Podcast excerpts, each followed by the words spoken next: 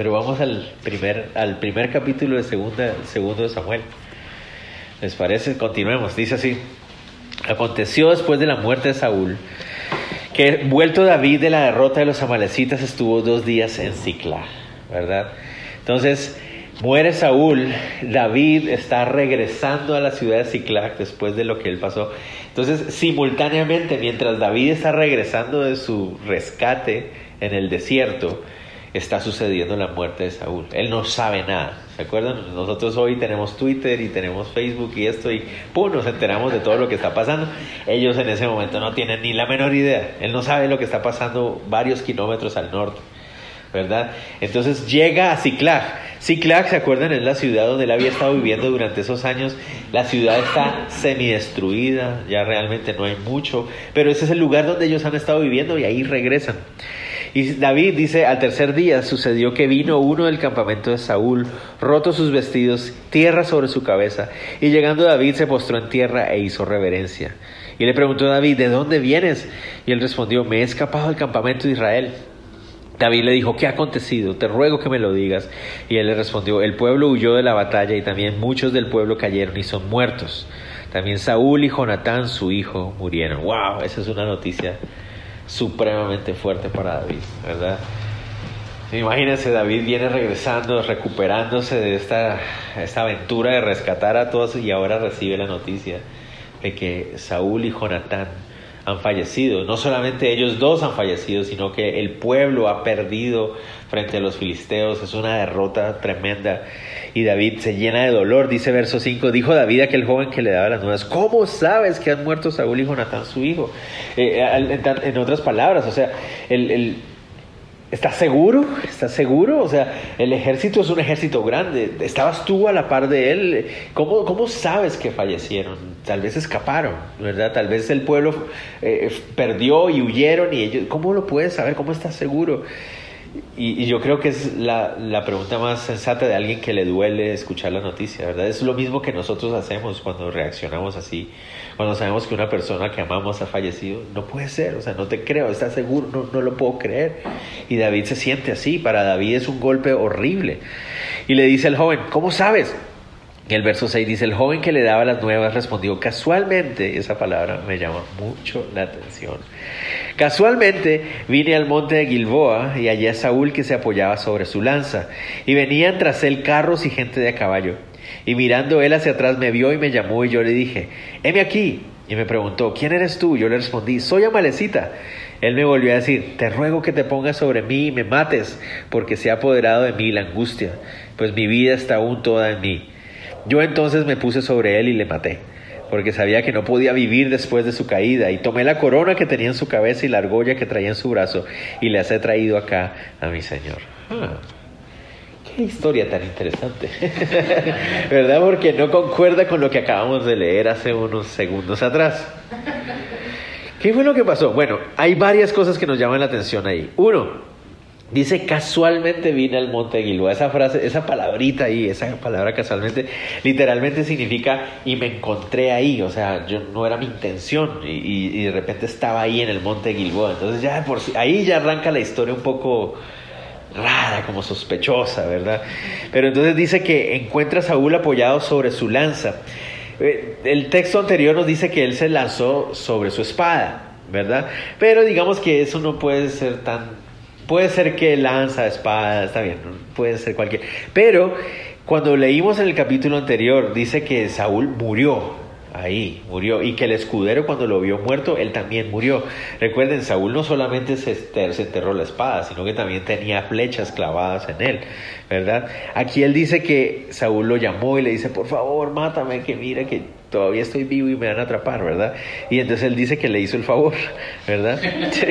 Le dice, está bien, yo lo maté, ¿verdad? Me lo pidió, entonces lo maté. Pero aquí está la clave, aquí está la clave. Dice, entonces yo tomé la corona del rey, ¿verdad? Tomé la corona del rey y su brazalete. La palabra argolla que aparece ahí literalmente se refiere a un brazalete que se ponían aquí. Y era un brazalete que era el brazalete, como decir Messi, ¿verdad? Que tiene el brazalete de capitán. ¿verdad? Más o menos es la idea, un brazalete de rey, ¿verdad? Y se lo ponían los reyes por encima del codo. Y a eso es a lo que se refiere. Interesante, ¿verdad? Él agarra la corona, agarra el brazalete y se lo trae a quién. No sé si me va a entender. ¿Por qué no se va a otro lugar? ¿Por qué se desplaza ciento no sé cuántos kilómetros hacia el sur en la boca del desierto? O sea, ¿me entiendes? ¿Por qué a donde David llega? ¿Me entiendes? ¿Cuál es el propósito que tiene este hombre? ¿Verdad? Entonces hay dos opciones. Uno, es posible que las dos historias sean ciertas. Es posible que Saúl no falleció y que de repente ve al muchacho pasar por ahí y le dice, por favor, mátame, ¿verdad? Puede ser. Pero también puede ser que este hombre lo que es es un uh, merodeador que estaba tratando de ver qué sacaba de los cuerpos. Y eso suele pasar hoy en día y pasaba en esa época también. ¿verdad? Cuando había una batalla, siempre había alguien que estaba, después de que la batalla había acabado, llegaba a ver qué podía sacar de las personas que habían muerto ahí, ¿verdad? Puede ser que esa sea la explicación. Además, tengamos en cuenta que él mismo dice que es un amalecita. ¿Ok? ¿Quiénes son los amalecitas? ¿Recuerdan ustedes? Los amalecitas han sido bien protagonistas en estos últimos capítulos. Uno, Dios le pidió a, Saúl que destruyeran los amalecitas y no lo hizo por completo, ¿verdad? Dos, así hace unos capítulos atrás, David acaba de ir a matar un montón de amalecitas porque se llevaron a su familia, ¿verdad? Entonces, ahí hay algo también que, que pareciera indicar que lo que este hombre está tratando de hacer es, él piensa, ok, David es el que va a ser el rey después, seguramente. Entonces, me encontré la corona, me encontré el brazalete, yo soy amalecita, o sea, me van a matar, ¿verdad? Entonces lo mejor que puedo hacer es ir y ganar puntos con David y decirle, rey, mire, mira lo que encontré, es, esto te pertenece a ti, ¿verdad? Yo lo rescaté de la batalla, pero es tuyo, ¿no? Como tratando de ganar puntos con, con David, eso es lo que él creía, claro, porque él pensaba en su mente que David al haber estado huyendo de Saúl, ¿verdad? Al haber estado viviendo en la forma en que había estado viviendo, seguramente le iba a alegrar que Saúl muriera. Tiene sentido, ¿verdad? Si tú tienes una persona que te persigue, imagínense ustedes, que tienen un jefe que se las tiene aquí, ¿verdad? Sin razón alguna. Ustedes no han hecho, ustedes han trabajado lo mejor que pueden, se han esforzado, pero este jefe los odia y los quiere, les hace la vida imposible. Y un día le dicen, no, mire, lo, despidieron. Ah, yes. Ya, me libré de este problema, ¿verdad? Me libré de este señor que me la tenía aquí encima, ¿verdad? Entonces es lo que el otro cree. Seguramente David va a estar feliz porque Saúl murió. Y no tanto porque quiera que David, Saúl muera, sino más bien porque eso le va a dar a él ah, un respiro, un descanso. Entonces él dice, no, con esto la hice, este es mi plan, ¿verdad? Y va y le presenta eso a David. ¿Qué lo que, ¿Cómo reacciona David? Dice David, verso 11. David haciendo sus vestidos lo rasgó. Es una expresión del Medio Oriente muy clara para expresar gran dolor. Y lo mismo hicieron los hombres que estaban con él. Y lloraron y lamentaron y ayunaron hasta la noche por Saúl y por Jonatán su hijo, por el pueblo de Jehová y por la casa de Israel, porque habían caído a filo de espada. David arranca a llorar, tiene un dolor profundo en su corazón. Noten ustedes el corazón de David y el corazón de sus hombres en ese momento. ¿Por qué lloran? Lloran por Saúl y Jonatán, ¿verdad? Lloran por el pueblo de, Dios. O sea, eso es lo que a ellos les da tristeza por la casa de Israel. Verdad, ellos saben la humillación que esto va a causar para toda la nación, lo que eso significa para el pueblo que Dios ha escogido. Murieron Saúl y Jonatán, es uno es su mejor amigo, ¿verdad? No creo que el hombre amalecita haya quedado muy contento al ver la reacción de David, ¿verdad? Y miren lo que viene ahí. Verso 13. Y dijo David a aquel joven que le había traído las nuevas, ¿de dónde eres tú? Y él respondió, yo soy hijo de un extranjero amalecita. Y le dijo David, ¿cómo no tuviste temor de extender tu mano para matar al ungido de Jehová? Ay, ay, ay. Se metió en problemas. ¿Cómo fue que tú simplemente lo mataste? Era el rey. ¿Cómo vas a hacer eso? no es tanto la persona, sino lo que representa a la persona, ¿verdad? Es el rey de la nación, ¿verdad? No solamente es el rey de la nación, sino el que Dios escogió para hacerlo. ¿Cómo puedes hacer, cómo puedes haberlo hecho así sin, sin pensarlo dos veces? O sea, ¿qué es lo que hay en tu corazón? Entonces llamó David a uno de sus hombres y le dijo, ve y mátalo. y así es sencillo. Y uno dice, wow, pero qué fuerte eso. No, o sea, si era verdad lo que había dicho, había asesinado al rey. O sea, eso es una traición al rey, eso es un asesinato. Y pues así es como debe pagar, ¿verdad? Y él lo hirió y murió. Se pueden imaginar la reacción de este malecita cuando, ¿cómo? No, pero vea, y se lo llevan y ¡guau! de una vez, rápido. ¿Qué tal que hubiera mentido? O sea, morir por una mentira, qué ridículo sería. No sé, no sabemos si era una mentira, pero si fue una mentira, qué tristeza, ¿verdad? Morir por una mentira solamente para querer aparentar algo. Y si realmente lo había matado, sí, David tenía razón. O sea, él lo que debió haber hecho es haberlo tratado de ayudar y llevárselo, aunque se muriera en sus brazos, ¿verdad? Pero no, no debía ser eso, ¿verdad? Y David le dijo, tu sangre sea sobre tu cabeza, pues tu misma boca atestiguó contra ti diciendo, yo maté al ungido de Jehová. ¿Verdad? Tú mismo lo reconociste, tu crimen, entonces tienes que pagar por él. Y ahora viene el final del capítulo. Dice, y endechó David a Saúl y a Jonatán su hijo con esta endecha. La palabra endechar que aparece ahí literalmente significa cantar una canción de luto. Eso es lo que dice, se refiere a la idea de cantar una canción de luto. ¿Verdad? Y recuerden, David es un compositor de canciones, pero esta es una canción triste, es una canción de luto, ¿verdad? De lamento. Y dice, de hecho, la, forma como dice, y Jonatán su hijo con esta endecha, y se cree que la idea es ah, con esta ah, canción del arco, en el original pareciera ser que eso se refiere, ¿verdad? Algunos se preguntan si se refiere a que es del arco porque los arqueros fueron los que mataron a Saúl, o si es del arco porque Jonatán practicaba el arco. Y de hecho, los uh, benjamitas eran muy conocidos por tirar con onda y por tirar con arco. Entonces, tal vez es a eso a lo que se refiere, no sé. Pero David mandó que se le enseñase a los hijos de Judá. He aquí que está escrito en el libro de Hazer. El libro de Hazer es un libro supremamente misterioso. Nadie sabe cuál es ese libro porque no quedan registros de ese libro aparte de lo que la Biblia dice de él. Aparece en Josué 10:13, se menciona el libro de José y aquí se menciona el libro de Jacer. Nadie más sabe nada acerca del libro de Jacer. ¿Verdad? Pero la canción es una canción de lamento y de luto que se divide en tres partes. La primera parte está ah, dedicada a Saúl y a Jonatán. La segunda parte está dedicada solo a Saúl y la tercera parte a Jonatán. Entonces leámosla para terminar ya con esta canción de luto. Dice así, verso 19, ha aparecido la gloria de Israel sobre sus alturas. ¿Cómo han caído los valientes? No lo anunciéis en Gat, ni deis las nuevas en las plazas de Ascalón, para que no se alegren las hijas de los filisteos, para que no salten de gozo las hijas de los incircuncisos. Entonces ahí empieza diciendo, ¿no? La gloria de Israel. Para David lo que cayó no fue Saúl, no fue un hombre, no fue el hombre que lo perseguía, ¿verdad? Uno podría decir que Saúl, David en ese momento podría decir, qué bueno que se murió este hombre injusto. No, no, la gloria de Israel. Y uno dice, pero la gloria de Israel, si este hombre ni siquiera hablaba con Dios, o sea, este era un hombre que ni siquiera buscaba la gloria de Israel, sino la gloria suya. ¿Por qué dices eso?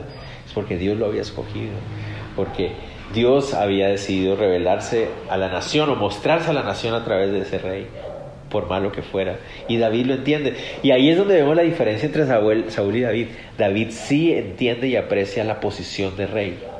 O sea, él sabe lo que implica ser rey. Saúl no lo entendió, pero David sí lo entendía. Y ahí está la gran diferencia entre los dos. Pareciera ser que esa frase, cómo han caído los valientes, es como una especie de coro o algo así, porque la vamos a repetir varias veces. De hecho, la palabra valientes se repite varias veces, seis, siete veces dentro de la canción. La palabra significa guerreros, como han caído los guerreros. Entonces él inicia diciendo que los de Filistea no, se enteren de todas las noticias, que no sea una forma en que ellos puedan eh, exaltarse o algo así, que no. Después dice verso 21, montes de Gilboa, ni rocío ni lluvia caiga sobre vosotros, ni sea, ni seáis tierras de ofrendas, porque ahí fue desechado el escudo de los valientes, el escudo de Saúl como si no hubiera sido ungido con aceite. Sin sangre de los muertos, sin grosura de los valientes. El arca de Jonatán no volvía atrás, ni la espada de Saúl volvió vacía. Entonces el monte Gilboa, ¿se acuerdan? El, el monte de las, de las victorias, el monte donde se habían ganado las batallas, el, Dice, es un monte que ahora es triste, es un monte que ahora trae gran dolor para nosotros porque ahí murieron ellos dos, los guerreros, los valientes. El escudo de Saúl cayó como si no hubiera sido ungido por Dios. O sea, eso es lo, que le duele a David, es eso. Él, este era un hombre que había sido ungido por Dios. Este era un hombre que había sido escogido por Dios y miren cómo murió. O sea, es triste, ¿no les parece eso? Es una tragedia todo el potencial que tenía Saúl, todo lo que pudo haber sido Saúl, por, pero por, por orgullo no lo fue. Y miren cómo murió. Eso es lo que le más tristeza le da a David. Y que haya muerto Jonatán como, como ah, consecuencia de eso. Una de las preguntas que surge al principio, no sé si se les pasa, es ¿por qué muere Jonatán? O sea, ¿por qué Jonatán muere si Jonatán siempre ha sido tan buena persona, verdad? O sea, Jonatán desde el principio amigo de David, un hombre conforme al corazón de Dios también, valiente, guerrero, un hombre de fe. ¿Qué pasó? ¿Por qué tenía que morir Jonatán también? Pues de hecho, ah, fue bueno que muriera Jonatán. De hecho, para la historia bíblica, dijo, ¿verdad? No para él, ¿verdad? Bueno, tal vez sí. Si, fue el seno de Abraham, está feliz. Pero... Uh, al morir Saúl y si Jonatán hubiera quedado vivo, adivinen qué hubiera hecho el pueblo. Lo hubiera nombrado a él de rey inmediatamente. Entonces, por eso era algo necesario que sucediera. Y además, ahí está que las consecuencias de los padres, a veces nosotros los padres no nos imaginamos cómo van a afectar a nuestros hijos también. A veces se nos olvida también. Nuestras decisiones pueden afectar a nuestros hijos para bien y para mal para, todas para todas sus vidas. ¿Verdad? Ah, es interesante cómo se llora David. Eh, imagínense ustedes recibir la noticia y tener la corona del rey en las manos. Y recordar que unos años atrás un viejito profeta vino a su pueblo, ¿verdad? Y lo mandó a llamar y lo ungió con aceite y le dijo, tú vas a ser el próximo rey. ¿Se imaginan cómo se habrá sentido David con, con la corona? Él pudo haber dicho fácilmente, bueno, llegó el momento. Ya, se cumplió, ¿verdad? Murió Saúl, ahora ya me corresponde, pero Saúl, David no hace eso. David respeta la corona. Aún Saúl habiendo muerto, él dice, no, voy a llorar y a, y a, dolerme por el dolor de toda la nación. Este no es el momento para mí levantarse, no, este es el momento para unir al pueblo y llorar juntos. Eso es lo que hace David ahí. Y ahí es donde vemos ese corazón de estadista de, David. Y ahí es porque entendemos que hasta el día de hoy la nación de Israel o los judíos hoy en día consideran a David el mejor rey que ha tenido, el mejor gobernante que ha tenido. Hasta el día de hoy lo creen, ¿verdad? ¿Por qué? Porque este era un hombre estadista, o sea, él decía, no, la nación primero, la honra de Dios primero, yo no. Y miren lo que dice Proverbios 24, 17 y 18 ya para ir enfocándonos al final. Proverbios 24, 17 y 18 dice así, cuando cayere tu enemigo, no te regocijes. Y cuando tropezare, no se alegre tu corazón. No sea que Jehová lo mire y le desagrade y aparte sobre él su enojo. Entonces el, el David comparte el corazón de Dios. Él no se alegra de que haya muerto Saúl, ¿verdad? Y nosotros deberíamos tener cuidado con eso. No sé si a ustedes les pasó, pero hubo un momento donde dice, ah, por fin murió este Saúl, ¿verdad? Y dice, wow, Señor, qué pena pensar esto, o sea, debería darme tristeza, es una tragedia que haya muerto Saúl, de la forma en que murió. Y lo mismo deberíamos pensar, nunca deberíamos estar pensando, ojalá caiga ese jefe que me cae mal, ojalá eh, caiga este o el otro, el vecino o el otro, que les vaya mal. No, nunca deberíamos pensar de esa manera. Nunca deberíamos pensar de esa manera, sino que deberíamos orar incluso por las personas que nos, odian. Y uno dice, pero ¿dónde he escuchado yo eso antes? No, el Señor Jesús dice eso, ¿verdad? Oren por los que los maldicen, bendigan a los que los odian, oren por ellos. ese es el corazón de Dios. Dios ama a sus enemigos, si no, no estaríamos aquí. porque nos amó cuando éramos sus enemigos, ¿verdad? Ese es el corazón de Dios, ¿verdad? Sigamos. Dice, Saúl y Jonatán, amados y queridos, inseparables en su vida, tampoco en su muerte fueron separados. Más ligeros eran que águilas, más fuertes que leones. Hijas de Israel, llorada, Saúl. Ah, bueno, hasta ahí termina la canción o la parte que es de Saúl y Jonatán. Ahora viene la parte que es de Saúl. Hijas de Israel, llorad por Saúl quien nos vestía de escarlata con deleites, quien adornaba vuestras ropas con ornamentos de oro. ¿Cómo han caído los guerreros o los valientes en medio de la batalla? Las mujeres eran las encargadas de recibir a los hombres cuando regresaban de la batalla. ¿verdad? Esa era la tradición en esa época y hasta no hace mucho. Cuando los hombres regresaban de la batalla victoriosos, las mujeres los recibían con canciones y todo. Cuando regresaban vencidos, eran las mujeres las que los recibían para curarlos y sanarlos. Entonces aquí es David dándole la responsabilidad a las hijas de Israel y dice, lloren por la, Saúl, lloren. O sea, el rey ha caído, tienen que llorar. Y ahora se enfoca en Jonatán. Dice, Jonatán, muerto en tus alturas, angustia tengo por ti, hermano mío Jonatán. Y me fuiste muy dulce, más maravilloso me fue tu amor que el amor de las mujeres. ¿Cómo han caído los valientes? Han perecido las armas de guerra. ¿Verdad? Ahora David expresa el dolor que siente por la partida de su amigo, de su amigo Jonatán, ¿verdad? Su hermano, ¿verdad? Hay algunas personas que cuando leen este versículo 26 afirman y dicen que David y Jonatán tenían una relación homosexual entre hombre y hombre, ¿verdad? Que es lo que quieren decir que dice ahí. ¿Por qué? Porque dice, más maravilloso me fue tu amor que el amor de las mujeres. Y, tenemos que reconocer que la expresión suena como que, wow, ¿en serio? O sea, ok, ¿verdad? Pero la palabra maravilloso que ahora sí es la palabra extraordinario.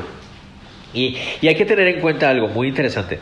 Ah, lo ideal, lo ideal en un matrimonio entre un hombre y una mujer, según el Señor, según la palabra de Dios, es que la relación del hombre y la mujer en el matrimonio trascienda mucho, mucho, mucho más allá que solamente la unión sexual, digamos, que, que la unión entre los dos sea en todos los aspectos. Ese, ese, es el deseo de Dios. ¿Por qué? Porque el matrimonio viene a reflejar la unión de Cristo con su iglesia, ¿verdad? Eso es lo que dice Efesios, ¿verdad? Y si nosotros recordamos los matrimonios de David, Recordemos los matrimonios de David. Se ha casado tres veces hasta ahora, don Davidcito. ¿Verdad? Y, su primer matrimonio fue un fracaso porque fue un arreglo del rey Saúl con su hija, ¿verdad? Y finalmente la, después Saúl le quitó a, la, esposa y David se quedó solo otra vez y toda la cosa. No fue una muy buena relación, ¿verdad? Después de eso se casa, pero con dos mujeres, ¿verdad? Eh, entonces, digamos que la relación que de David ha tenido con las mujeres hasta ese caso no, son relaciones ejemplares. Uno dice, pero él es el hombre conforme al corazón de Dios. Sí, es cierto. Pero en términos de su familia, David no es un muy buen ejemplo, que digamos. De hecho, nos vamos a dar cuenta que no solamente es un muy buen ejemplo de esposo, ni tampoco va a ser un muy buen ejemplo de padre en muchos casos. ¿Verdad? Tristemente. Entonces eso nos puede mostrar que incluso los hombres o las mujeres de Dios fallan en áreas a veces que no deben fallar. Y no deben fallar, no deben fallar. O sea, no es una excusa para David. Él falló miserablemente en esa área. Pero esa puede ser la razón por la cual la amistad que tenía con Jonatán le proveyó a él de algo que él no había tenido en las relaciones con las mujeres hasta ese caso. ¿Me hago entender? Entonces no tiene nada que ver y de ninguna manera está ahí diciendo que ellos tuvieran algún tipo de relación ilícita. Simplemente él está diciendo que la amistad de Jonathan le proveyó algo que él no había hasta ahora conocido en su relación con, sus esposas, ¿verdad? Porque va a ser traumático, de hecho va a tener más esposas de aquí en adelante. Va a, va a recuperar a la, a la hija de Saúl más adelante también, o sea, es un enredo, ¿verdad? Pero esa es la, la mayor... Ah, eh, la, más probable razón por la cual él dice eso.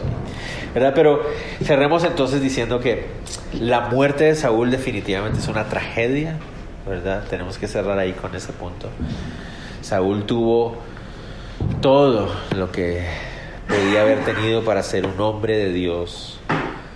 Fue ungido por Dios, tenía las capacidades físicas, era el más alto de todos, ¿verdad? El más fuerte, un hombre tal vez apuesto físicamente, muy inteligente, buen militar y pudo haber sido un excelente rey para la nación. Pero desde muy temprano Saúl estaba muy enfocado en sí mismo. Era un hombre supremamente inseguro, todo el tiempo estaba tratando de cubrir su nombre, estaba más enfocado en su reputación, estaba más enfocado en, en lo que tenía que ver con él que en lo que tenía que ver con darle la gloria a Dios, con hacer lo correcto, con buscar al Señor, con depender del Señor. Y esa fue su tragedia. Entonces su muerte es simplemente como la firma o el punto final de una vida de tragedia en, en el corazón de Saúl, del cual debemos aprender nosotros también, ¿verdad? Que el Señor nos ayude a no ser como Saúl. Les decía yo hace unos miércoles atrás, hace unos meses tal vez atrás, que al empezar a estudiar primero Samuel me sorprendí de cuánto me parezco más a Saúl que a David. Y muchas veces yo quisiera, no, yo, yo quiero ser como David. Era porque David es nuestro héroe de las batallas y toda la cosa, el que mata gigantes. Pero muchas veces me he dado cuenta que me parezco más a Saúl que a David. Muy enfocado en mí mismo, eh, pensando en qué van a pensar de mí antes de, de hacer lo correcto delante de Dios. Y enfocado en lo que siento, ¿verdad? llenándome de celos, de envidias y, y, el fin de Saúl es trágico. Entonces que no caigamos en esa trampa y que podamos glorificar al Señor incluso con nuestra muerte también, ¿verdad? Que hasta nuestra muerte sea algo que glorifique al Señor. que esa sea nuestra petición también, ¿verdad? Oremos, Señor, te damos gracias por este tiempo que nos das para estudiar tu palabra. Gracias por enseñarnos. Yo sé que de alguna u otra manera, Señor, tú has hablado en nuestro corazón y te ruego, Dios, que podamos poner en práctica lo que tú nos estás enseñando. Señor, que no sea solamente un leer algo histórico y algo interesante que nos llame la atención, sino que realmente sea algo que tú estés tocando en nuestro corazón, algo que necesita ser transformado en nuestro corazón. Uh, es, es, una tragedia la vida de Saúl, Señor, definitivamente. Y, uh, debería dolernos también cuando nosotros nos parecemos a Él, pero también debería dolernos cuando vemos personas así, que tú les has dado tanto, que tú los puedes usar tanto, pero que por la dureza de su corazón no se rinden a ti. Ayúdanos a seguir orando por ellos, Señor, y por ellas. Señor, porque tú quieres hacer una obra linda en ellos, Señor. Te lo, te lo pedimos todo. Gracias por este momento que nos das cada miércoles y te pedimos que nos lleves con bien a casa en esta noche, Dios. En el nombre de Jesús. Amén. Amén.